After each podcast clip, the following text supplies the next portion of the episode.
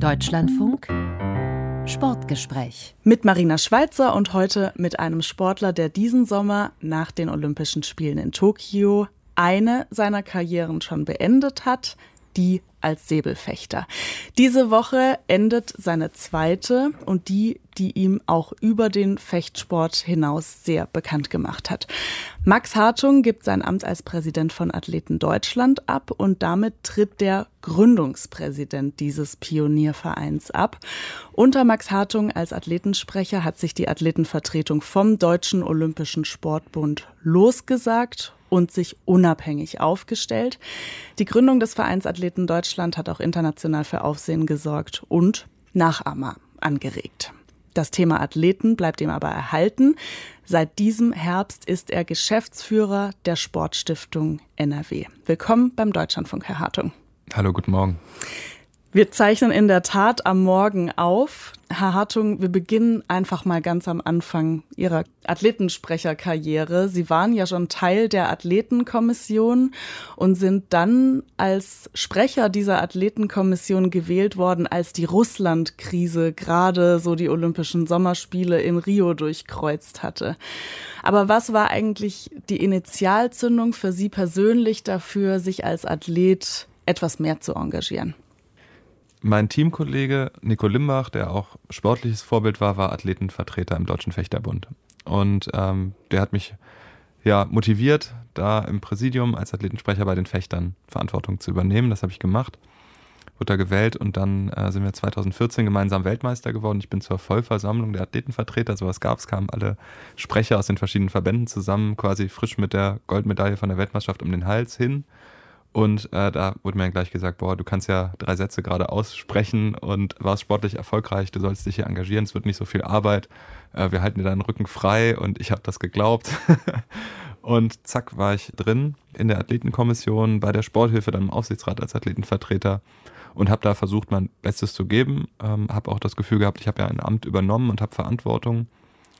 Und dann, ja, dann wird es echt kompliziert, nämlich genau mit dem Skandal um das russische staatlich gelenkte Doping-System, was 2014 genau auch die ersten Aufdeckungen gab von dem Team um Hajo Seppelt und dann bis zu den Spielen in Rio eigentlich so richtig deutlich wurde, wie groß angelegt äh, da betrogen wurde gleichzeitig. Das war dann 2016. Genau, die Olympischen Spiele in Rio 2016, da war ich als Athlet mit äh, dem Vorsitzenden der Athletenkommission Christian Schreiber gemeinsam, der war als, ähm, als Athletenvertreter dort vor Ort, ich habe dort gefochten und ja, uns hat das unheimlich beschäftigt, dieser Dopingskandal dort, verbunden auch mit dem, was gleichzeitig in Deutschland passiert ist, nämlich ein Anti-Doping-Gesetz, also verschärfte Regeln für Sportlerinnen und Sportler und die Leistungssportreform, wo man quasi mit der Vorgabe gestartet ist, wir müssen mehr Medaillen holen. Deutschland äh, steht da nicht gut genug in einem unfairen Wettbewerb, beispielsweise jetzt den russischen Athleten, aber vielleicht auch anderen Nationen, die ja andere Werte leben im Sport und in ihrer Gesellschaft, mit denen sollten wir, wir als Athleten konkurrieren.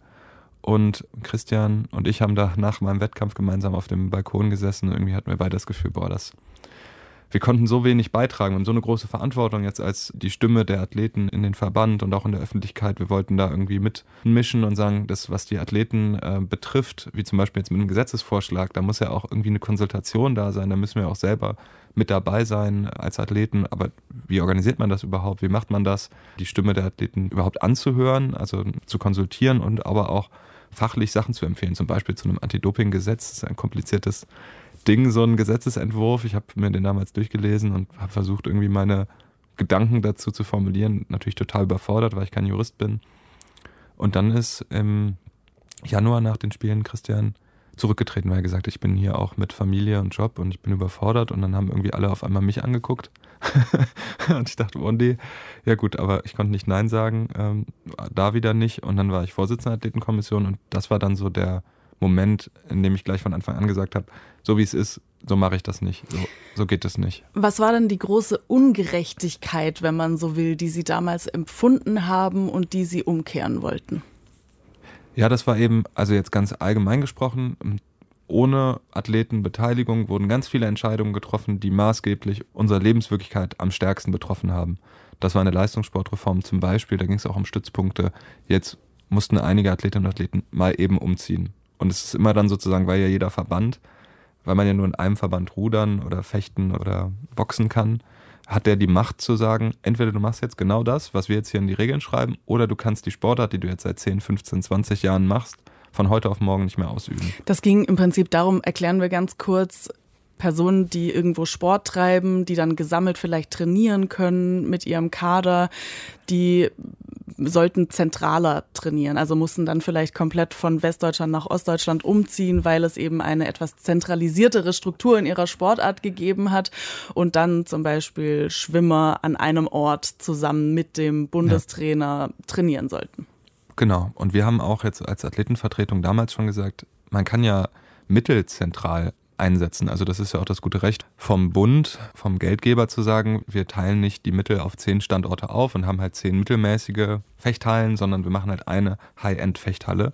Nur folgt daraus ja nicht, dass man auch sofort alle Athleten dahin kommandiert, sondern dass man sagt vielleicht, gut, das ist jetzt die beste Fechthalle und der vorgeblich beste Trainer, aber wenn jetzt in Buxtehude in einer schlechteren Halle ein anderer Trainer ein besseres Angebot macht, dann sollte ich als Athlet doch wählen können.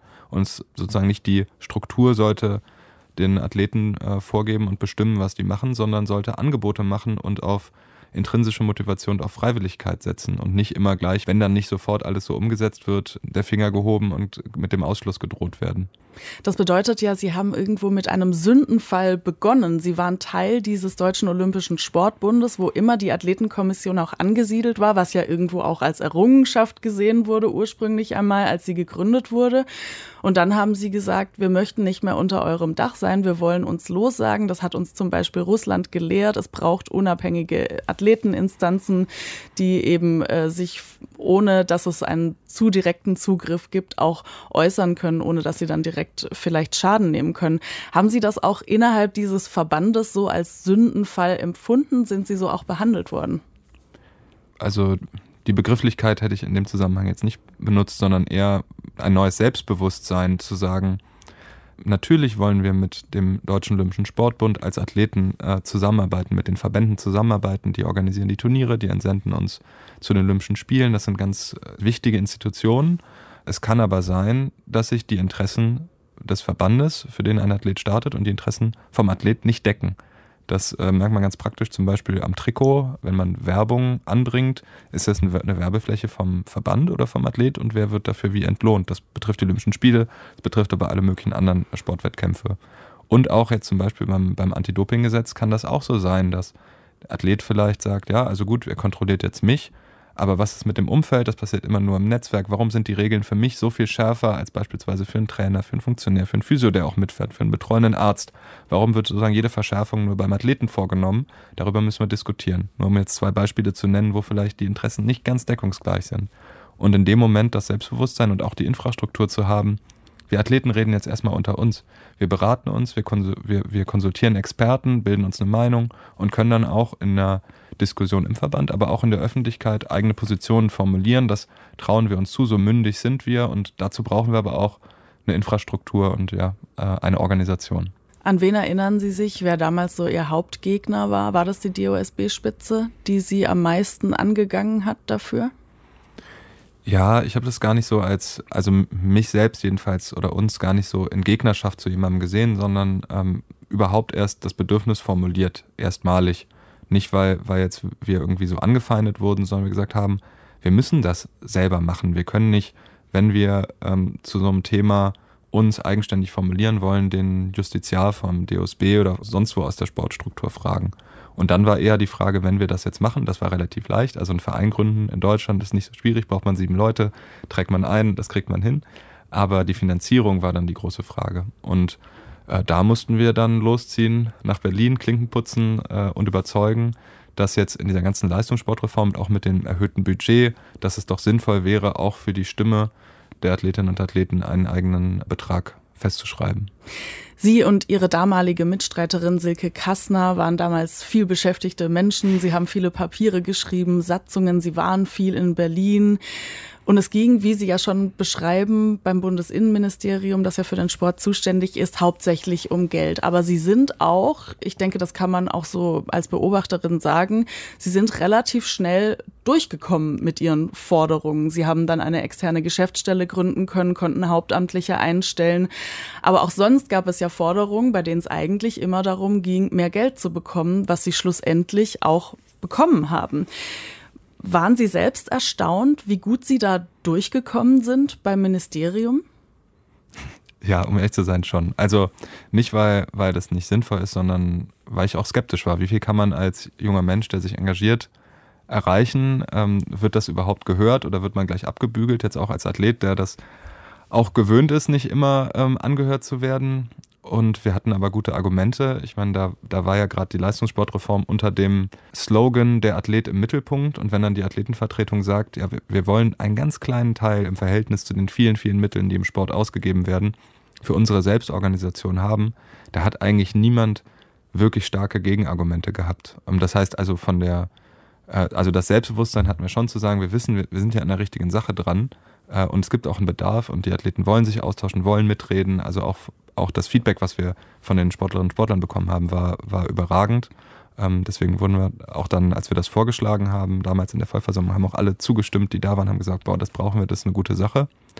Äh, trotzdem habe ich mich bis zum Schluss gefragt, ähm, ob man uns das zutraut, auch so eine Verantwortung ähm, uns zutraut, mit den Mitteln, äh, mit Steuermitteln äh, umzugehen und uns auch so eine große Summe quasi dann zusagt. Und äh, ja, bin natürlich irgendwo auch auch stolz und dankbar, dass man äh, uns das zugetraut hat und das jetzt, äh, was jetzt heute daraus geworden ist. Was hat Ihnen das denn über die deutsche Sportpolitik erstmal im Bund gesagt, also den Bundestagssportausschuss, in dem Sie viel eingeladen waren, sehr viel Gehör auch gefunden haben? Man hatte teilweise das Gefühl, es erhebt nie jemand die Stimme einmal gegen Sie oder Athleten Deutschland. Es war in der Tat so, dass es fraktionsübergreifend Zustimmung gab. Was sagt das eigentlich darüber aus, wenn dann so ein neu gegründeter, doch recht kleiner Verein von wenigen Hauptamtlichen und einigen Ehrenamtlichen so schnell durchkommt? Dagmar Freitag, die Bundestagssportausschussvorsitzende, hat sie jetzt schon ein paar Mal als Think Tank des deutschen Sports bezeichnet. Ja. Deshalb die Frage an Sie. Ja, also mir hat das unheimlich Vertrauen gegeben. Ich sag jetzt mal, ich, ich will es jetzt nicht zu, zu hochtrabend machen, aber in, jetzt in, in unsere demokratischen Institutionen. Also wir sind im Bundestag eingeladen worden mit einem Anliegen, wurden dort angehört. Ähm, es wurde intensiv auch diskutiert, auch kritisch.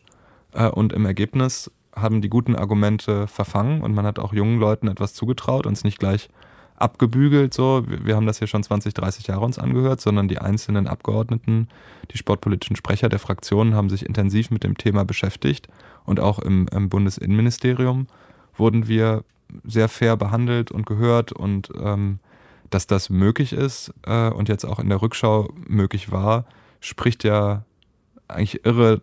Also das, das gibt ein super gutes Urteil darüber, dass sowas geht, dass wenn man sich, wenn man sich ähm, organisiert, wenn man dann auch auf die ähm, Abgeordneten zugeht und sein Anliegen formuliert, dass es auch möglich ist, was zu verändern. Also da haben wir, haben wir wirklich was geschafft und das finde ich jetzt in der Rückschau auch bemerkenswert und, und sehr, sehr toll.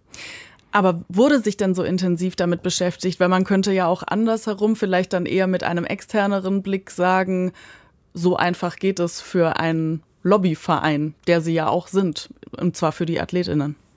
Ja, ähm, das glaube ich nicht, dass das so einfach geht. Man muss ja auch sagen, wir haben eine ganz besondere Gruppe, die wir vertreten. Ähm, einmal dadurch, dass die Athletinnen und Athleten in der Öffentlichkeit stehen, grundsätzlich. Ähm, und da hatten wir auch viel Unterstützung, auch von prominenten Athleten wie Felix Neureuter oder Fabian Hambüchen, Robert Harting, die uns da auch Rückenwind gegeben haben. Da gab es einmal so einen großen Aufschlag in der FAZ.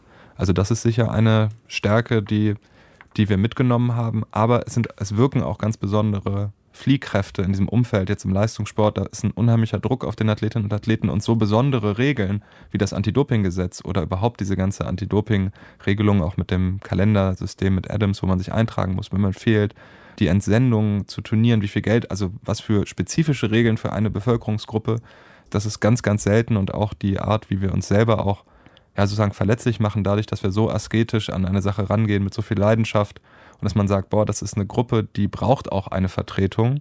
das glaube ich, das ist jetzt nicht übertragbar auf, auf alle anderen beliebigen äh, Gruppen, die ihre Interessen zusammenschließen. Wie ging es Ihnen denn damals eigentlich? Also Sie waren ja Säbelfechter, Sie hatten Weltcups nebenbei mehr oder weniger. Haben Sie sich da manchmal auch gedacht, wenn Sie irgendwo auf der Planche standen und dann nicht so einen tollen Wettbewerb hatten, ach, hätte ich das Ganze doch mal irgendwie auch sein lassen. Ich bin eigentlich im Kopf irgendwo am Schreibtisch dabei, irgendwelche Satzungen zu schreiben oder Gesetzesvorschläge vielleicht.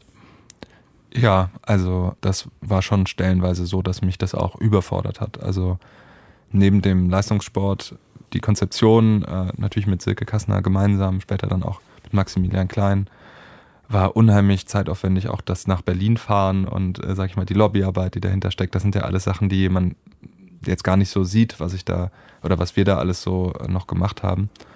Ja, und es war vor allem ein Wettkampf, äh, der, der dann richtig in die Hose ging, Mannschaftswettkampf bei der Weltmeisterschaft in Leipzig, wo ich ja im Grunde so von der Bahn ge gekippt bin äh, und nachher gedacht, boah, ich muss besser auf mich aufpassen. Das war an der Stelle jetzt echt zu viel. Klar, immer in dem Wissen, die Idee ist ja etwas aufzubauen, um solche Momente für auch für NachfolgerInnen dann zu vermeiden und zu sagen, da gibt es eine Infrastruktur, die es auffangen kann. Aber in dem Moment war die Belastung schon sehr, sehr groß, ja. Sie schauen jetzt auf einige Jahre zurück, vier Jahre als Präsident von Athleten Deutschland. Sie haben diese ganze Gründungsphase mitgemacht und Sie sind punktuell immer wieder aufgefallen mit Zeitungsinterviews oder auch Fernsehinterviews, bei denen Sie einen Vorstoß gewagt haben. Vielleicht ähnlich wie im Fechten einfach. Sie sind wirklich in die Offensive gegangen. Sie haben einmal in der Frankfurter Allgemeinen Zeitung zum Beispiel gefordert, dass sich die Sportförderung etwas umdreht, dass nicht mehr der Fokus so stark auf der Bundeswehr liegt und die AthletInnen dort eben eine Förderstelle bekommen, sondern dass man sich eben auch dagegen entscheiden kann und ohne, dass man bei einer staatlichen Institution sozusagen angestellt ist, auch weiter studieren kann zum Beispiel und eine Förderung bekommen kann. Damals haben sie praktisch eine ja, öffentliche Forderung auch an die damalige Bundesverteidigungsministerin gestellt oder natürlich vielen Leuten noch in Erinnerung ihre Ansage, dass sie nicht zu den Olympischen Sommerspielen in Tokio fahren würden, wenn diese trotz Pandemie im ersten Jahr, muss man sagen, durchgezogen werden. Das hat wirklich auch international für sehr viel Aufsehen gesorgt. Was war da Ihre größte Errungenschaft, würden Sie sagen? Ja, ich fange mal mit der ersten Geschichte an. Das war natürlich schon bemerkenswert. Also Frau von der Leyen, die damals Verteidigungsministerin war, hat uns dann eingeladen ähm, ins Verteidigungsministerium und hat das mit uns diskutiert. Also ich hatte vorher noch Gespräche mit ähm, mit Brigadegeneral Kurczyk, das war die Vorbereitung, klasse Typ, der hat das ähm, dann sich angehört und äh, vorbereitet, das Gespräch. Und dann hat Frau von der Leyen, ähm, die mich auch sehr beeindruckt hat dort in dem Gespräch, im Prinzip gesagt, ja gut, dann ändern wir jetzt Sachen. Also was sind denn die Schwierigkeiten bei der Bundeswehrförderung? Das betraf die medizinische Versorgung, das betraf Flexibilität in der, in der Karriereplanung, Berufschancen nachher bei der Bundeswehr. Das sind wir Punkt für Punkt durchgegangen. Und heute, das wissen leider viele nicht, dass das auch mit auf das Gespräch zurückging, ähm, sind die Sportsoldaten äh, wesentlich flexibler und es gibt viel mehr Chancen ähm, für die Soldatinnen heute als vor zehn Jahren, als ich bei der Bundeswehr in der Sportfördergruppe war. Also auf der Seite eine super Verbesserung. Und die andere Forderung, die damit verbunden war, eben nicht nur den Weg in den Leistungssport über die Bundeswehr zu machen, für die, die vielleicht äh, aus religiösen oder ethischen oder körperlichen Gründen äh, nicht bei der Bundeswehr sein können oder wollen. Ähm, es gibt heute eine Athletenförderung auch unterstützt bei der Stiftung Deutsche Sporthilfe durch das Bundesinnenministerium, was das Parlament beschlossen hat, über sieben Millionen Euro zusätzlich, sodass man jetzt nicht mehr wie damals äh, 300, sondern ähm, 700, 800 Euro, je nachdem, welchem Kader man ist, plus äh, Stipendium bekommen kann, also über 1000 Euro im Monat, ähm, ohne dass man bei der Bundeswehr ist, sodass wirklich eine Leistungssportkarriere auch ohne Bundeswehrförderung möglich ist. Ähm, natürlich immer noch nicht jetzt überkandidelt, man wird da nicht reich, aber man kann sich vielleicht zumindest nach dem Abitur äh, über Wasser halten und seinen Sport machen, ohne nebenbei jobben zu müssen. Und das ist auch etwas, was sich daraus ergeben hat, wo wir auch im Sportausschuss vorgesprochen haben. Es wird jetzt noch ergänzt um eine, eine, eine Einzahlung in eine, in eine Altersvorsorge für die Sportlerinnen und Sportler, was auch, glaube ich, vor zehn Jahren sich niemand hätte vorstellen können. Also irre Erfolge, die wir da mit diesen Vorstößen äh, am Ende möglich gemacht haben, was ich mir auch vorher nie nicht für möglich gehalten hätte, dass, dass sowas überhaupt geht. Es könnte ja schon auch kritisch gesagt werden, dass Sie damit irgendwo auch in Deutschland eine Art Staatssportler wieder mehr in Szene gesetzt haben. Es gibt jetzt mehr Athletinnen und Athleten, die durch den Staat bezahlt werden. Und man könnte ja auch als Steuerzahler sagen, wieso kann sich dieser Sport eigentlich nicht so selbst finanzieren, dass er ja. seine Athleten bezahlt und warum müssen wir das aus Steuergeldern machen? Ja, absolut. Also das ist immer eine berechtigte Frage vom Steuerzahler, mit der ich mich jetzt auch in meiner neuen Rolle, der ich mich auch stellen muss. Ich glaube, dass Athletinnen und Athleten ähm, Vorbilder sind und begeistern können mit dem, was sie machen. Und dass es eben Sportarten gibt, die am Markt nicht so erfolgreich sind, dass man das äh, in der Exzellenz machen kann, dass man so viel Zeit investieren kann, wie auch von uns erwartet wird, wenn man dort nicht unterstützt wird und wenn der Staat nicht eine breite, vielfältige Sportlandschaft in Deutschland, von der ich glaube, dass sie unser Land äh, bereichert, äh, fördert. Und ähm, jetzt als Sportler war immer mein Gefühl, da wird dieses Argument des Staatssports angeführt und mein Trainer ist vom Staat bezahlt, mein Flugticket ist vom Staat bezahlt, mein Hotelzimmer, mein Säbel, alles, was ich dort mache, ist vom Staat bezahlt. Aber ich darf nicht vom Staat ähm, Zuwendungen bekommen, weil dann wäre es erst Staatssport also muss ich irgendwie gucken, wie ich mit ein paar hundert Euro durch, über die Runden komme, während die ganze Infrastruktur im Verband und alles drumherum vom Steuerzahler bereits bezahlt wird. Nur die Athletenförderung, die klammern wir aus. Und die sind jetzt die einzigen, an die zwar professionelle Erwartungen geknüpft werden. Die sollen Medaillen gewinnen, die sollen morgens und abends ins Training gehen, ihre Ausbildung zurückstellen, aber die dürfen kein Einkommen erzielen, obwohl das die Erwartung ist, die an sie herangetragen wird, dass sie sich so professionell verhalten, weil dann wäre es ja Staatssport. Das finde ich war ähm, inkonsequent. Ist sicherlich nachvollziehbar, wenn Sie jetzt die Struktur außenrum beschreiben und auch sagen, da wird so ein bisschen geflunkert oder vielleicht auch so ein bisschen der, das Deckmäntelchen drüber gelegt, dass, damit man nicht merkt, dass es äh, auch da Staatssport ist, die ganzen Strukturen irgendwie staatlich gefördert. Aber ist denn das Argument, dass Athletinnen und Athleten so ganz pauschal Vorbilder sind, dann nicht auch etwas sehr pauschal, denn oft genug wird sich ja dann dahinter zurückgezogen, dass Athletinnen und Athleten dann doch lieber mal auch gar keine Kritik üben können, weil sie ja doch eigentlich mit, nur mit ihrem Sport beschäftigt sind oder sich damit gar nicht beschäftigen können, weil sie eben so viel zu tun haben. Und ich muss Ihnen jetzt nicht einzelne Athletinnen und Athleten aufzählen, ja. die sicherlich nicht gesellschaftlich als Vorbilder gelten. Ja, natürlich sind nicht äh, alle Athletinnen und Athleten Vorbilder. Aber wenn ich glaube, dass sich das lohnt, Sportlerinnen und Sportler zu unterstützen, dann besteht dort die Möglichkeit, dass Vorbilder sich entwickeln und dass sich, dass, dass die junge Leute inspirieren und dass die dann wieder in die Gesellschaft zurückwirken. So, das ist natürlich nicht so, dass man dann automatisch, sage ich mal, bei jedem, der, wo man sagt, der hat Talent und das ist irgendwie auch eine, eine Persönlichkeit, die wir unterstützen wollen, dass, dass der sozusagen einen hervorragenden Weg geht. So ist es aber in allen äh, Bereichen, sage ich mal, ob man jetzt eine Eliteförderung in der Wissenschaft oder in der Musik oder in der Kunst hat. Da unterstützt man Menschen, denen man ähm, Potenzial zutraut, wo man sagt, boah, da kann was Tolles entstehen, wenn wir denen Möglichkeiten geben.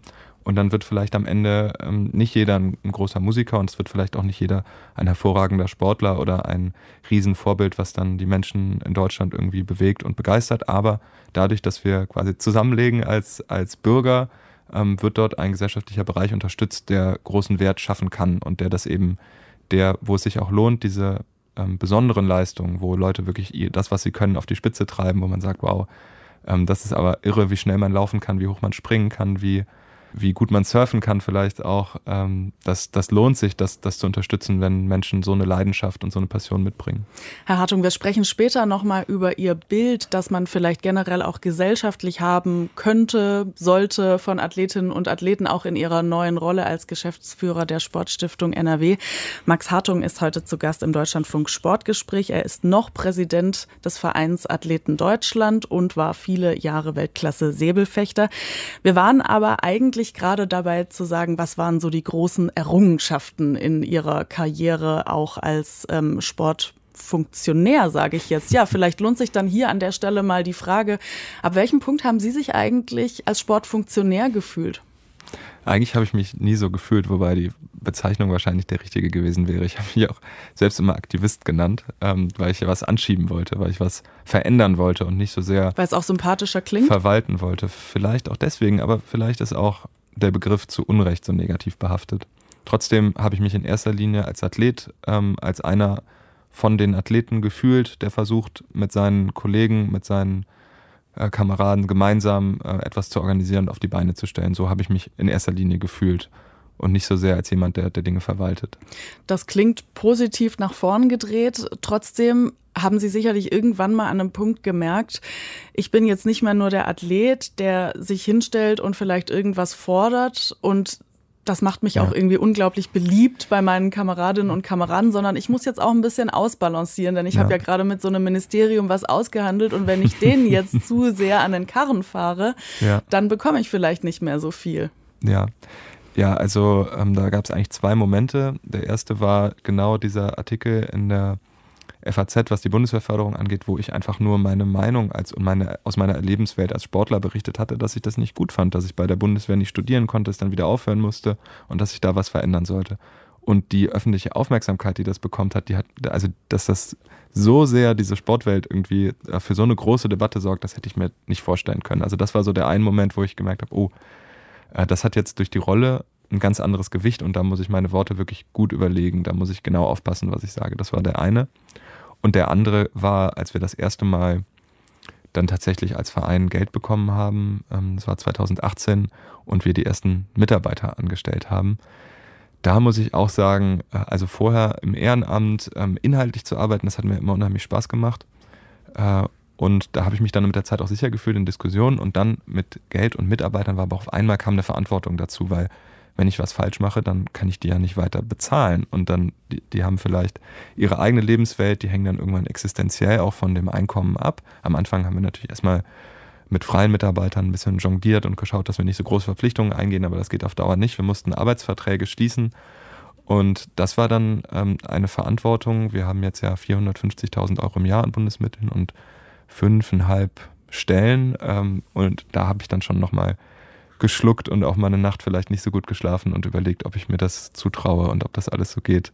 Ähm, habe ich dann am Ende, aber das war nochmal ein Moment, wo ich gemerkt habe, oh, das ist jetzt aber groß geworden. Ja, das andere Beispiel wäre dann äh, vielleicht der ja, öffentliche Kampf auf eine Art mit dem Internationalen Olympischen Komitee oder ich sage vielleicht auch mal zwei Kämpfe. Das eine war die Tatsache, dass sie sich entschieden hatten, bevor das IOC die Olympischen Sommerspiele 2020 verschoben hatte, zu sagen, wenn das hier durchgezogen wird, bin ich nicht dabei. Und mhm. das andere war, dass sie dem IOC gesagt haben, sie möchten gerne Tantiemen haben für Athletinnen und mhm. Athleten. Also das heißt Geld aus den Einnahmen, die das IOC generiert bei Olympischen Spielen. Ja, ähm, ich fange mal mit letzterem an. Äh, also bei den Olympischen Spielen sind die Einnahmen durch ähm, TV und Werbung enorm gestiegen und auch der, der Druck, der Zeitaufwand, äh, die Professionalisierung bei den Sportlern ist enorm gestiegen. Äh, allerdings wird das Geld immer über das sogenannte Solidaritätsprogramm immer an die Weltverbände und an die nationalen Olympischen Komitees verteilt und die Sportler bekommen, wenn überhaupt, nur ganz, ganz indirekt ganz unten an dieser Kette etwas davon. Und da haben wir gesagt, ja gut, warum denn nicht diejenigen, die unterschreiben beim Wettkampf, dass sie ihre Bildrechte abgeben für die Zeit, dass sie keine Werbung machen in der Zeit? Warum sollten die nicht ein Viertel der Einnahmen, haben wir damals als, sag ich mal, als Fixpunkt für die Diskussion ähm, in den Raum gestellt, warum sollten die nicht beteiligt werden an den Einnahmen? In der NBA zum Beispiel äh, sind es fast die Hälfte der Einnahmen, die an die Sportlerinnen und Sportler gehen und bei den Olympischen Spielen um die 1%. Ähm, wie kann das eigentlich sein? Und da waren wir dann auch, haben einen Vereinsbus gemietet und ein bisschen so David gegen Goliath mäßig nach Lausanne gefahren, haben da unsere Forderungen vorgestellt und wurden da ähm, zwar sehr angehört, sehr fair behandelt auch, aber konnten uns natürlich nicht durchsetzen, erwartungsgemäß, weil wir auch nicht international so gut organisiert waren, auch wenn es da schon erste Kontakte und Austausch gab. Ähm, allerdings haben wir dann eine Erleichterung, zumindest was die Werbemöglichkeiten anging, ähm, in einem Verfahren beim Bundeskartellamt erwirkt. Das war vielleicht noch ein weiterer Erfolg. Wie wichtig war der?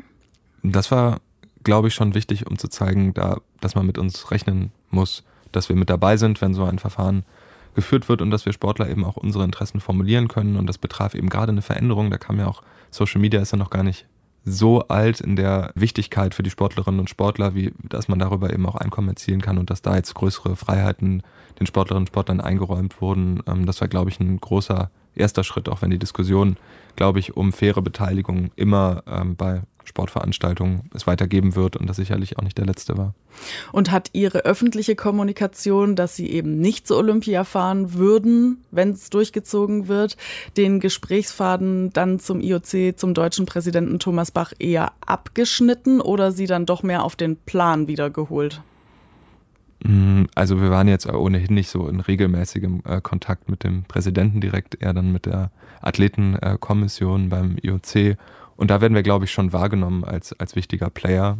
Ähm, um das jetzt äh, kurz zu erklären, äh, das war im März 2020 wo eigentlich schon, da war gerade die Fußball-Europameisterschaft abgesagt und es war überhaupt nicht in Sicht, dass jetzt demnächst ein Impfstoff entwickelt wird und sehr, sehr wenig bekannt, nur wenn man das jetzt nochmal in der, in der Rückschau versucht einzuordnen, äh, darüber, wie das Virus übertragen wird, ähm, was das bedeuten könnte, diese Olympischen Spiele auszurichten.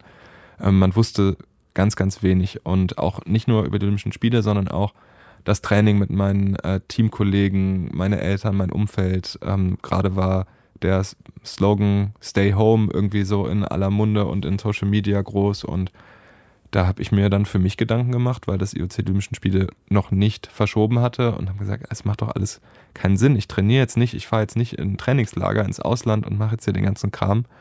Ähm, in so einer unsicheren Situation, und das ist auch das dann, was ich kommuniziert habe, ähm, dass ich im Sommer 2020 nicht würde teilnehmen und das hat dann auch wiederum große Wellen geschlagen. Das habe ich aber gar nicht so sehr als Kampf ähm, gegen das IOC empfunden, sondern einfach als eine Auseinandersetzung mit der Sache, was ist zu tun. Damit hat sich ja, glaube ich, in der Zeit auch jeder Bürger in Deutschland, vielleicht sogar auf der ganzen Welt auseinandergesetzt. Wie verhalte ich mich, wenn jetzt gerade Pandemie ähm, unser ganzes Leben bestimmt? Und da habe ich dann halt so wie viele andere gesagt, ich bleibe zu Hause und ich fliege halt nicht durch die Welt. Und das war für mich auch gar nicht so ja, jetzt so ein großer Akt der Rebellion, sondern einfach die logische Folge aus dem, was, was eben gerade los war. Und ähm, ja, das hat dann aber auch wieder natürlich für einiges Aufsehen gesorgt.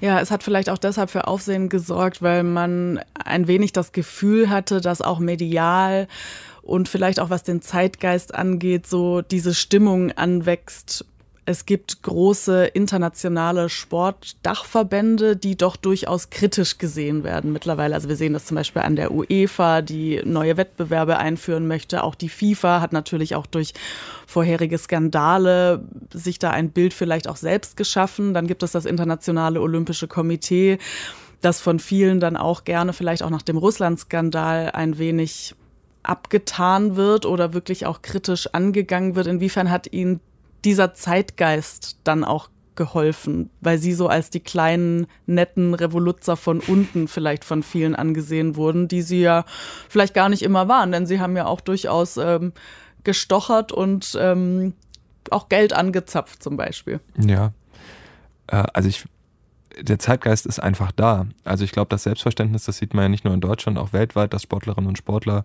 selber ihre Meinung ähm, sagen und auch das, das Empfinden, das Recht zu haben, dort aufzutreten und auch eine Verantwortung empfinden, sich in gesellschaftlichen Diskussionen einzubringen. Ich meine, klar, Amerika geht da immer mit großen Schritten voraus, ähm, ähm, mit Colin Kaepernick zum Beispiel, der gekniet hat, um sich für eine gerechte Gesellschaft in Amerika ähm, einzusetzen. Megan Rapinoe, aber auch jetzt Fußballspielerin. die Fußballspielerin, die Tennisspielerin Naomi Osaka.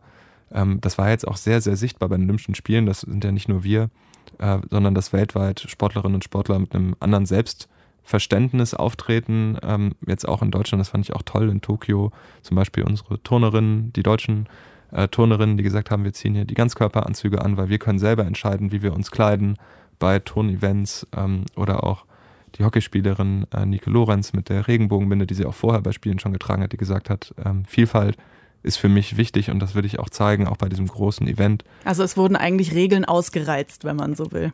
Ja, es wurden Regeln in Frage gestellt, mhm. für wen sie eigentlich da sind ähm, und für wen auch äh, solche Spiele organisiert werden und wer dann darüber entscheidet, wer mitmacht und wer nicht. Und da glaube ich, haben, sind wir mit einem Selbstbewusstsein aufzutreten, aufgetreten zu sagen, guck mal, wie ist eigentlich das Fernsehbild, wenn die Fechtbahn leer ist äh, oder das Hockeyfeld? Äh, was machen wir hier eigentlich? Es kommt doch auf die Sportlerinnen und Sportler und auf deren Haltung und Persönlichkeit an und wer kann die Werte, die das Olympische Komitee sich auf die Fahne schreibt, wie, wie Respekt, äh, Toleranz, Gemeinsamkeit ist ja jetzt dazugekommen. Äh, kommunitär hat man auch den Slogan noch ergänzt. Genau, hat das EOC diesen Sommer gemacht. Ähm, wer, wer transportiert die denn überhaupt und ähm, wem muss man dann auch diese Mündigkeit äh, und dieses Selbstbewusstsein zutrauen, ähm, sich dann auch auszudrücken? Das können ja nur die Sportlerinnen und Sportler sein. Wir, wir haben jetzt über so einzelne Schritte gesprochen, die vielleicht ja einzeln klein klingen, waren sie nicht alle. Aber es gibt ja eine übergeordnete Idee bei dieser Sache. Man könnte sagen, um das jetzt vielleicht etwas salopp zu sagen, die Athletinnen und Athleten sehen sich immer mehr als Arbeiterinnen auch für große Verbände, die aber nicht so entlohnt werden oder nicht mit den gleichen Rechten ausgestattet werden, wie wenn sie zum Beispiel eine Gewerkschaft hätten, die für sie auch streitet und gewisse Rechte aushandelt. Das gibt's natürlich. Sportarten sind sehr unterschiedlich. Manchmal sind Athletinnen und Athleten ja durchaus auch ja, mit Arbeitsverträgen ausgestattet, manchmal aber nicht. Aber ist das eigentlich so diese große Idee, auf deren Weg sie sich jetzt begeben haben, dass es am Ende so ist, dass Athletinnen und Athleten von diesen großen Sportverbänden bezahlt werden? Mm, das würde ich so nicht sagen. Also, dass jetzt das Ziel ist, die Athleten als Arbeiter zu sehen, weil ich glaube, sie sind mehr sozusagen, weil sie ja etwas machen. Äh, vielleicht, man muss natürlich seinen Lebensunterhalt verdienen, das ist klar. Aber ich gehe ja nicht auf die Planche, um Geld zu verdienen, sondern weil ich da dort eben diese Momente erlebe, die ich in der Arbeitswelt nicht erleben Aber kann. ist dieses idealistische Bild nicht irgendwo auch ein, eine Entschuldigung dafür, dass man etwas höher stellen muss, als es ist, nämlich der Sport, der irgendwie ausgeübt wird, ja irgendwo auch als Lebensunterhalt?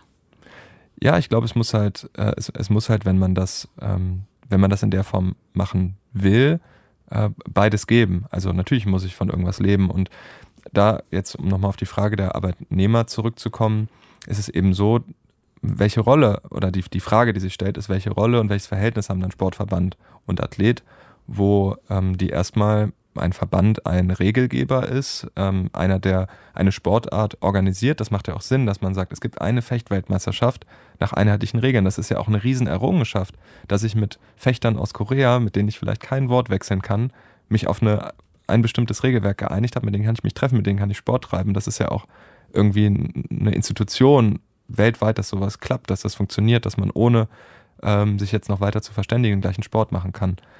Wenn jetzt aber im Fechten, ich bleibe jetzt mal in meiner Sportart, weil ich mich da gut auskenne, die Infrastruktur so ist, dass die Regeln vom Internationalen Weltverband vorgegeben werden, wir die Weltcups international besuchen und ich deswegen nicht die Möglichkeit habe, für einen Verein in meiner Sportart anzutreten, weil es keine nationale Liga gibt, weil es eben keine Bundesliga wie im Fußball gibt, sondern ich nur äh, die Weltcups besuchen kann. Das ist das Angebot, was mir gemacht wird. Und ich kann auch nur bei den Olympischen Spielen teilnehmen, wenn ich die alle besuche und anderthalb Jahre lang vorher so intensiv zweimal am Tag trainiere, dass ich keine Chance habe, äh, einer anderen beruflichen Tätigkeit nachzugehen. Ich kann meinen Lebensunterhalt nicht parallel wie, wie ein normaler Arbeitnehmer verdienen. Und ich bin in dem System, in dem dann quasi auch mein Trainer mir de facto sehr stark weisungsbefugt ist, sagt, okay, morgens Training, abends ist Training in ganz vielen Beziehungen ähnlich einem Arbeitnehmer, weil ich ja meine Zeiten habe, weil ich, weil auch große Anforderungen an mich gestellt werden. Und dann sollten auch einige, und das, zum, das eine Beispiel war eben vorhin Altersvorsorge, also grundsätzliche Rechte, die schon in der industriellen Revolution vor 200 Jahren erkämpft wurden, warum sollten die nicht im Sport auch gelten für Leute, die jedenfalls so ähnlich wie Arbeitnehmer ihre Zeit verbringen? Also ihr Ziel wäre, dass das Ganze dann nicht mehr von Nationalstaaten übernommen wird, die ihre Athletinnen auf internationale Wettbewerbe entsenden, sondern dass das die Sportarten selbst machen. Ja, also ich glaube, also ich glaube einmal, dass es schwer ist, das jetzt sportartübergreifend zu sagen, weil man ja auch berücksichtigen muss, was ist jeweils dort gewachsen, was funktioniert auch am Markt. Also vielleicht wird Fechten auch nie die Fußball-Bundesliga, das muss man dann ja vielleicht auch einsehen ähm, aber trotzdem auch Räume zu schaffen dafür, dass sich Märkte entwickeln, dass man auch Menschen dafür begeistert, äh, dort zuzuschauen und dass auch eine Zahlungsbereitschaft da ist, ähm, analog, digital, weil man auch mit Veranstaltungen, Nähe schafft zum Sport, äh, also auch da jetzt, ich gehe wieder jetzt mal nur auf meine Sportart, ich habe jetzt in der Pandemie gemeinsam mit meinem äh, Teamkollegen Maciej Sabo ein Turnier ausgerichtet. Die Idee war daraus auch eine Liga, genau das nämlich zu machen, die Demaskiert-Liga. Und das haben wir bei Twitch gestreamt, äh, einer Plattform, wo vor allem auch Gaming äh, gestreamt wird um Menschen in Kontakt mit dem Säbelfechten zu bringen, die das sonst nicht sehen, weil wir in Mexiko, in Amerika, bei einem Weltcup irgendwo in der Fechthalle antreten, aber hier vor Ort und auch im Netz wir kaum sichtbar sind. Wir laufen noch nicht im Fernsehen und dann, wenn, wenn das nicht ähm, mitbekommen wird, sondern nur einmal alle vier Jahre, dann ist die Frage natürlich, berechtigt, äh, warum wendet der Steuerzahler überhaupt so viel Geld auf? Und dann war jetzt unser Bestreben, und das ist natürlich schwierig für uns als aktive Sportler zu sagen, wir können auch selber Events ausrichten. Es braucht mehr Begegnungsstätten. Fechten muss greifbarer sein ähm, und mehr Kinder müssen damit in Kontakt kommen, weil es ist so eine tolle Sportart, man kann so viel über sich selber lernen und wenn wir schon so Vorbilder haben und die schon auch unterstützt wurden, äh, dann müssen die auch vor Ort sein und dann müssen die auch digital gut zugänglich sein, dass man sieht, was da eigentlich passiert, dass man, dass man das mitbekommt, ähm, wie das aussieht, wenn man dann so gut fechten lernt. Das haben jetzt in dem Fall Athleten gemacht. Wäre das dann auch Ihr Appell an Sportverbände, sich eher darauf zu konzentrieren, dass man solche Dinge etabliert? Unbedingt. Also ich glaube, da, ähm, da sind wir total in eine, eine internationalen Wettbewerb, gerade in den kleineren Sportarten, reingesprungen, der auch natürlich wertvoll ist aus den Gründen, dass ich eben die Koreaner treffe, dass ich Freunde habe aus Amerika, ähm, dass ich Sportler aus dem Iran kenne. Das hat auch einen großen Wert. Aber wir müssen auch hier zu Hause äh, sichtbar sein ähm, und hier mit den, mit den Bürgern, mit den Steuerzahlern, die müssen auch was davon haben und dazu muss auch hier was passieren. Als Beispiel, und das sehe ich auch so ein bisschen als Vorbild vielleicht für, für weitere Events, auch wenn ich weiß oder jetzt gelernt habe, dass das sehr, sehr lange Vorbereitungszeit war, die Finals, die, ähm, also die gepoolten deutschen Meisterschaften, die gleichzeitig äh, organisiert und ausgetragen wurden, fand ich eine irre gute Institution, also ein super Event. Ich habe es auch gern selbst im Fernsehen geschaut. Da konnte man dann so wie bei Olympischen Spielen bei einem deutschen Wettbewerb durch die Programme seppen. Äh, das fand ich sehr, sehr attraktiv und war auch ehrlich gesagt ähm, etwas traurig, dass wir Fechter nicht mit dabei waren. Das war jetzt mal ein sanfter Vorschlag an die Verbände, was möglicherweise gemacht werden kann. Sie haben jetzt schon selbst gesagt, Sie haben irgendwann realisiert, Sie waren selbst auch Sportfunktionär, müssen sich dazu jetzt eigentlich auch nicht unbedingt abgrenzen, aber Sie hatten es ja auch im Laufe Ihrer Karriere viel mit Menschen zu tun, die genau in diesen Organisationen sind und eigentlich Dinge im Sport bewegen wollen oder sollen. Was würden Sie denen denn jetzt raten aus Ihrer Zeit, was Sie unbedingt mehr voranstellen sollten in Ihrer Tätigkeit? Naja, also erstmal muss ich sagen, durch mein Engagement, das hat natürlich einmal dazu geführt, dass ich Sachen kritisiert habe. Ich habe mich immer bemüht, das auch mit konstruktiven Vorschlägen zu machen. Das hat aber auch dazu geführt, beispielsweise jetzt als Präsidiumsmitglied vom Deutschen Fechterbund, dass ich äh, gesehen habe, wie schwierig einige Sachen auch sind und wie da wirklich einige wenige Menschen. Man stellt sich dann beim Bundesverband, wie jetzt beim Deutschen Fechterbund, ja irgendwie so eine riesen äh, äh, Institution mit, mit langen Hallen voller Mitarbeitern vor und, und wie das eigentlich so ein kleines ehrenamtliches Präsidium und eine kleine Geschäftsstelle mit einigen wenigen Mitarbeitern. Das ist eine kleine Geschäftsstelle in Bonn, die wirklich sehr übersichtlich ähm, ist. Wirklich sich äh, ein Bein ausreißen und, und aber auch riesen Erwartungen an diese Organisation und auch jetzt wieder an Medaillenerfolge ähm, irgendwie, dass die jetzt von Bonn aus organisiert werden und dass dann auch noch das Marketing passt, dass die Kommunikation passt, dass man innovative Events organisiert, dass man im Netz gut vertreten ist. Ähm, also da wird auch eine Erwartung auch von uns Sportlern an, an die Verbände herangetragen, die mit dem, was da ist an Infrastruktur, weil es eben keinen Markt gibt, weil es keine eigenen Einkommen gibt und große Mittel vom Staat dann in diesen kleinen Organisationen verwaltet werden mit Personal, mit Trainingslagerplanung und dass sozusagen da auch in diesem Mix aus Ehrenamt und, und häufig schlank, ich formuliere das positiv, schlank aufgestellter Verwaltung einfach eine Riesenbelastung auf die Mitarbeiter, Mitarbeiterinnen, auf die Trainer entsteht und die auch versuchen, sich irgendwie so von Tag zu Tag retten. Und ähm, deswegen will ich gar nicht jetzt denen, denen sagen, wie ich das jetzt alles besser machen würde, sondern dass, glaube ich, da insgesamt eine große Auf Aufgabe ist liegt, ähm, das, das besser aufzustellen, sodass da auch Impulse kommen können, dass man auch neue Formate entwickelt, dass man auch einen, einen Rahmen schafft, jetzt beispielsweise im Fechten, aber auch in anderen Sportarten, in denen man auch nicht nur darauf setzt, dass man vom Staat unterstützt wird, auch, das ist, glaube ich, auch wichtig, um eine Grundinfrastruktur zu schaffen, um diese Sportvielfalt zu erhalten, sondern dass man auch schafft, Produkte zu entwickeln, dass man auch schafft, die Sportart so attraktiv zu machen, dass die Menschen kommen, Mitglieder werden, dass sie auch bereit sind, für Events und für, für Mitgliedsbeiträge auch entsprechend zu bezahlen, weil dort eben etwas sehr, sehr Wertvolles passiert für sie, aber gerade auch für die Kinder, die da ganz viel lernen können. Da spricht jetzt auch schon wieder so ein bisschen der Sportfunktionär, hat man das Gefühl, Sie sind da sehr vorsichtig. Was meinen Sie denn jetzt konkret damit? Also, dass, dass sich die Hauptamtlichen und Ehrenamtlichen, die wenigen, die dann teilweise in den Verbänden sind, dass sie sich mehr darauf fokussieren, auf den Breitensport und auf Events oder auf darauf, dass man auch selbst mehr Geld generiert? Naja, also ich, ich will nur so sagen, es gibt da ein Dilemma, glaube ich. Also es ist ein immer härterer internationaler Wettbewerb und ähm, es sind im Wesentlichen Strukturen, die vom Ehrenamt ähm, geführt werden und die sich aus Mitgliedsbeiträgen in den Verbänden speisen, die ganz wenig nur erhöht wurden. So, das hat man zum Beispiel gesehen im Schwimmen und im Handball wurden die Versuche unternommen, weil die Verantwortlichen gesagt haben, wir können diese Verwaltung hier nicht aus den Mitteln, die wir haben, gerade jetzt auch im Leistungssport, wir können die nicht tragen. Und das gab dann sozusagen ein, ähm, ja, das ist dann zurückgefeuert eigentlich und die äh, Landesverbände und am Ende die Mitglieder haben gesagt, wir wollen nicht jetzt viel mehr Geld für den Leistungssport ausgeben, weil wir nicht sehen, wo uns das persönlich nützt als, ähm, als Mitglieder in einem, ähm, in einem Schwimmverein oder als Mitglieder in einem Handballverein. Und dann sind, glaube ich, in beiden Fällen die, die Vertreter, die das voran angestoßen haben, wieder zurückgetreten haben, gesagt, dann können wir hier nichts machen. Und da besteht nach wie vor ein Spannungsverhältnis, was nicht aufgelöst ist.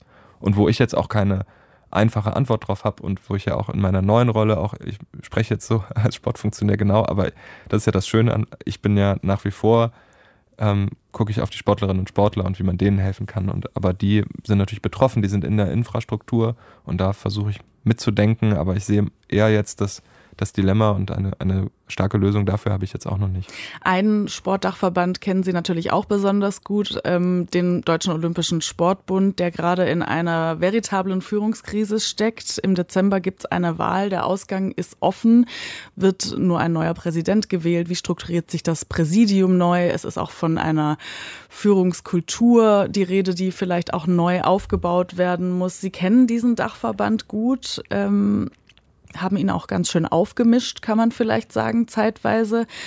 Was muss sich dort aus Ihrer Sicht ändern?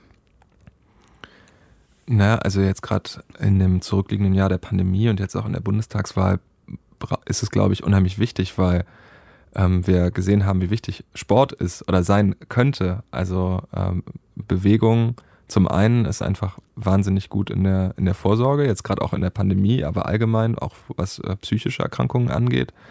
Ähm, aber auch die Kinder, die zu Hause waren, äh, wo man gemerkt hat, die erleben sich, die fühlen sich im Sport. Ähm, und das betrifft den, den Leistungssport, aber auch den Breitensport. Und da, da braucht es einen Akteur, der das bündelt, der das aufnimmt. Und das hat der Deutsche Olympische Sport jetzt vielleicht nicht ähm, ideal geschafft, dafür in der Öffentlichkeit zu werben und bekannt zu sein. Und da braucht es jetzt, glaube ich, ja, ähm, eine Neuaufstellung, die ja jetzt auch versucht wird zu organisieren. Ich hoffe sehr, dass das gelingt und dass der Deutsche Olympische Sportbund da wieder ähm, auch so wahrgenommen wird als Vertreter der äh, Sporttreibenden in ganz Deutschland und eben auch zum Teil als ja, die, die Interessen der Sportlerinnen und Sportler über den Verein Athleten Deutschland dort mitgehört und auch, auch verarbeitet werden. Stand Ihnen da Alfons Hörmann als Präsident im Weg? Naja, ich will jetzt gar nicht, das habe ich auch in meiner ganzen Zeit nicht gemacht, jetzt so irgendwie ein persönliches Urteil fällen. Also Alfons Hörmann war der Präsident und. Aber Sie haben ja schon auch Erfahrungen mit ihm gemacht.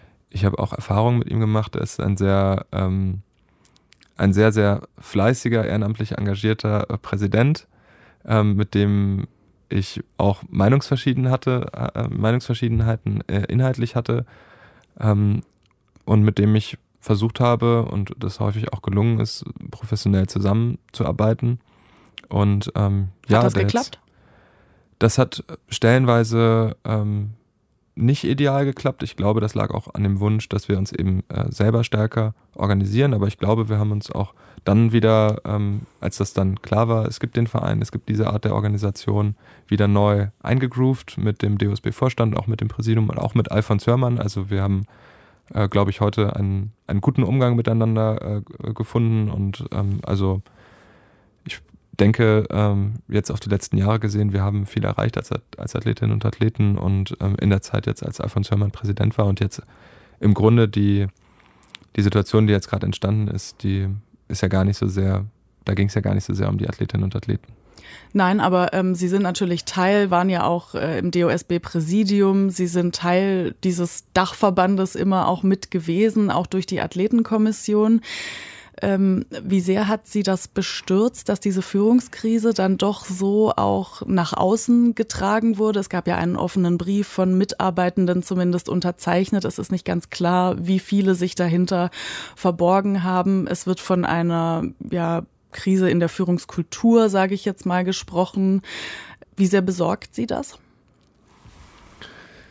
Na gut, also natürlich ist es, ist es eine unheimlich wichtige Institution und wenn die nicht gut funktioniert, ähm, der, der Dachverband des deutschen Sports, dann, dann ist das für die Sportlerinnen und Sportler, die ich noch bis nächste Woche vertrete, aber ich glaube für alle Sporttreibenden in Deutschland ein Problem. Und klar besorgt mich das und man, ich merke das, empfinde das jetzt auch gerade so. Es wird ja an allen Ecken und Enden jetzt diskutiert, wie geht's weiter, ähm, was, wie schafft man das jetzt da, eine, eine Truppe aufzustellen, die, die jetzt neuen Schwung reinbringt und die den Deutschen Olympischen Sportbund wieder auch das positive Image in der Öffentlichkeit vielleicht zurückerkämpft.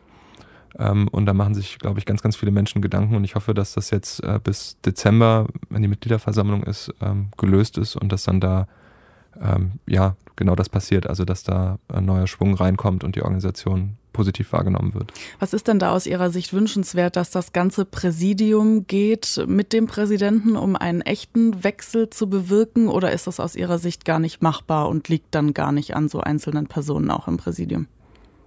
Naja, ich bin, also zum einen betrifft es mich nur als Beobachter. Ich bin, werde nicht mehr mit dabei sein. Mein Wunsch ist, dass da ähm, sich Personen zusammenfinden, die eine hohe Identifikation mit dem Sport haben, die sich einsetzen wollen, die professionell den Verband führen und dass das gut funktioniert. Und ob da jetzt welche aus dem aktuellen Präsidium, wo ich auch viele persönlich sehr gerne mag, äh, mit dabei sind oder ob es einen kompletten Wechsel gibt oder ob man äh, das insgesamt auch strukturell verändert und sagt, vielleicht sind auch, ist die Aufgabenteilung, obwohl es sich schon verändert hat von ähm, Generalsekretär hin zu Präsidium und Vorstand, also das Präsidium hat schon stärker eine Aufsichts- Rolle laut Satzung. Ähm, vielleicht wird da auch nochmal gedreht und da sind jetzt viele Leute, die, glaube ich, jetzt noch mehr, noch enger dran sind, die sich Gedanken machen und ich, ich hoffe einfach, dass das am Ende ähm, ja, gut funktioniert und ein gutes Team da steht und wer da jetzt genau dann dabei ist, das äh, ist jetzt gar nicht mein, mein Anliegen. Aber vielleicht haben Sie ja eine Idee. Sie sind ja auch in der Sportlandschaft unterwegs, wen Sie sich da an der Spitze wünschen würden. Haben Sie einen Namen, eine Vorstellung, wer das sein könnte als Präsident oder Präsidentin?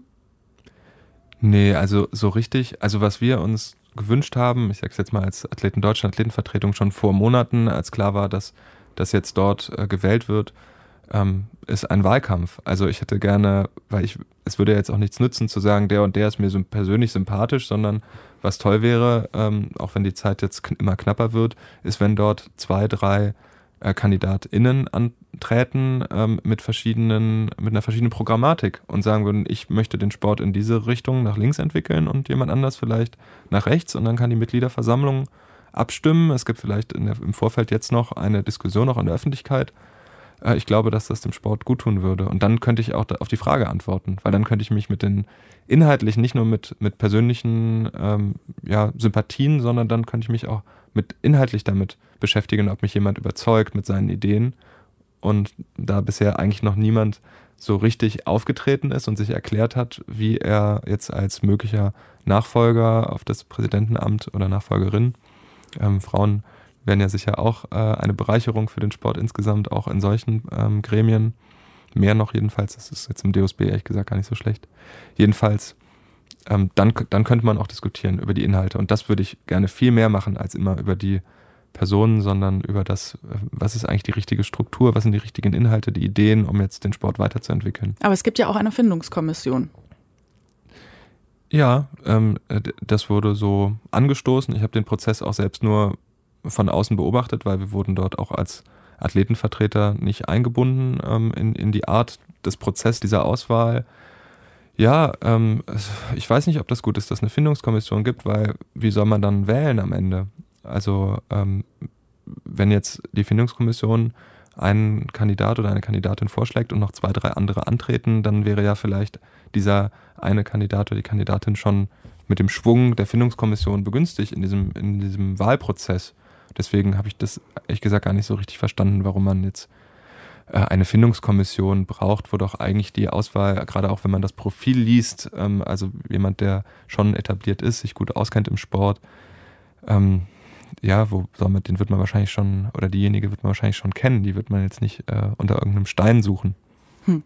Herr Hartung, wir kommen zum Schluss unseres Sportgesprächs hier im Deutschlandfunk. Ähm, zwei Fragen muss ich Ihnen noch stellen, die eher in die Zukunft gehen. Sie sind jetzt Geschäftsführer der Sportstiftung in Nordrhein-Westfalen und können praktisch dort gestalten, auch wie man mit Athletinnen und Athleten in Zukunft umgeht, wie man sie sieht, nach welchen Kriterien man sie bemisst. Wie wollen Sie das Ganze mit Inhalten füllen? Welche Ideen haben Sie da?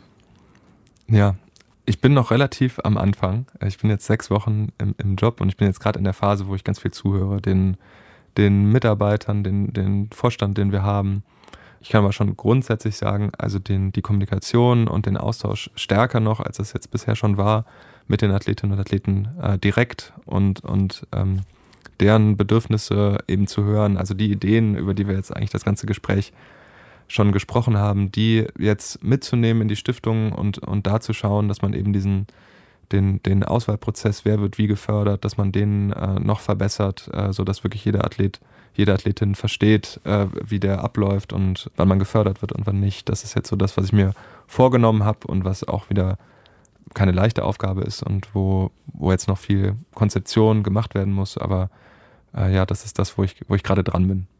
Und dann gibt es den Verein Athleten Deutschland. Das Amt des Präsidenten geben Sie auf. Ende Oktober wird gewählt. Ähm, dann müssen Sie praktisch diesen Teil Ihres bisherigen Lebenswerks auch abgeben.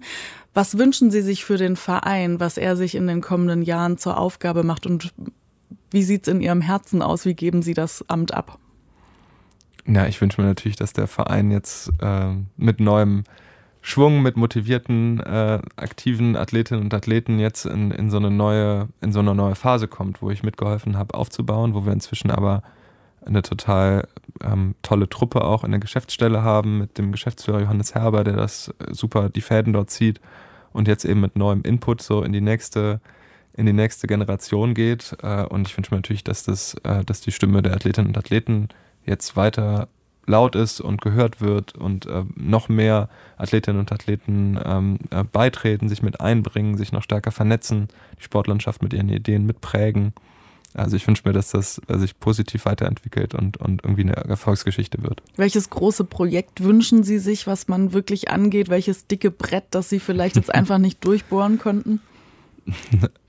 Also wir haben ja viele von den Ideen, mit denen ich reingegangen bin, über die wir jetzt heute gesprochen haben, auch tatsächlich erreicht. Und jetzt gibt es diese Infrastruktur und jetzt habe ich das, die, ähm, die luxuriöse Position zu sagen, hier, ähm, die Neuen, die jetzt kommen, bringt eure Erfahrungswelt mit ein, tauscht euch aus. Es ist so viel möglich, man kann Sachen verändern. Wir haben auch schon äh, Dinge verändert und jetzt kommt die neue Generation und ich will denen jetzt gar nicht ein dickes Brett vor die Füße legen, sondern äh, die suchen sich jetzt die Bretter selber und ich bin sehr gespannt, welche das sind und ähm, äh, ja, wie erfolgreich äh, die dann weitermachen.